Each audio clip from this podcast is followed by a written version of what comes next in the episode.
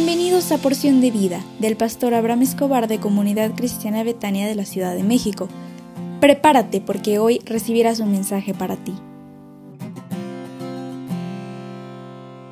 Hola, hola, ¿cómo estás? Hoy es miércoles 11 de octubre y estamos hablando del amor hacia la casa de Dios. Somos Pablo y Betty y hoy queremos hablarte de cómo debemos conducirnos en la casa de Dios, porque Pablo deseaba enseñar personalmente a Timoteo cómo debía conducirse en la casa de Dios, pero sabiendo que tal vez no le sería posible, se aseguró de decírselo en una carta y estos consejos también son para ti y para mí. Y dice primera de Timoteo 3, 14 al 15, esto te escribo, aunque tengo la esperanza de ir pronto a verte, para que si tardo, sepas cómo conducirte en la casa de Dios, que es la iglesia del Dios viviente, columna y baluarte de la verdad.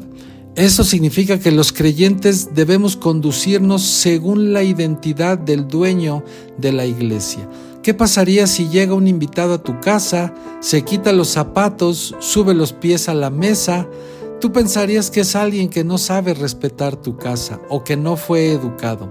Lo mismo sucede con nosotros cuando no sabemos conducirnos en la casa de nuestro Dios y hacemos lo que mejor nos parece. Así que es necesario que quienes seamos parte de la iglesia podamos tener actitudes correctas en la casa de Dios. Y queremos darte unos consejos para que podamos juntos estar disfrutando y comportarnos de una manera adecuada en la casa de Dios. Y esos consejos no solamente son para ti, sino son para tus hijos, porque de verdad que el conducirnos en la casa de Dios es una enseñanza que recibimos de los padres. Yo me acuerdo que cuando yo era chica, mis papás esperábamos con ansia ese día de ir a la casa de Dios y nos vestían de la mejor manera para poder asistir y honrar la casa de Dios. Entonces estos consejos son para tu vida, pero también son para tus hijos, para tus nietos, para que enseñen cómo deben conducirse en la casa de Dios. Punto número uno que queremos decirte es que siempre que vayas a la casa de Dios, prepares tu corazón. Prepara tu corazón antes de ir a la iglesia. Ora y pídele a Dios que te hable en ese día, que te hable a través de la palabra. Punto número dos, que quites todas las distracciones. Lo ideal sería que cuando entráramos a la casa del Señor apagáramos el teléfono, los mensajes, todo aquello que pudiera distraernos a lo cual nos nosotros fuimos. Punto número tres que queremos decirte es que siempre lleves a tus hijos a la casa de Dios, aun cuando sean adolescentes, jóvenes. Debes llevarlos a la casa de Dios para que reciban sus clases. Ellos ahí van a aprender los, los principios bíblicos, historias bíblicas que nunca van a olvidar. No vayas a la casa del Señor solo, siempre ve con tu familia. Punto número cuatro, deseamos eh, es que te vistas apropiadamente. La vestimenta es una forma de honrar el lugar al que visitamos. Eh, yo quiero preguntarte, ¿cómo vas vestido a una boda? ¿Tomas tiempo para prepararte? Y la respuesta es que sí. La iglesia es el lugar más importante para tu vida, es la casa de Dios, es tu casa. Y siempre debemos manifestar una actitud de respeto a través de nuestra vestimenta. Consejo número 5. Lleva tu Biblia. Aprende a usarla. Apréndete los libros de la Biblia. Busca los pasajes mencionados en el estudio. Lleva un cuaderno, toma apuntes para que después puedas recordar lo que Dios te habló durante la reunión. Sexto consejo, llega antes y quédate poquito después. ¿Por qué antes? Pues para que estés listo para adorar a Dios y escuchar su palabra.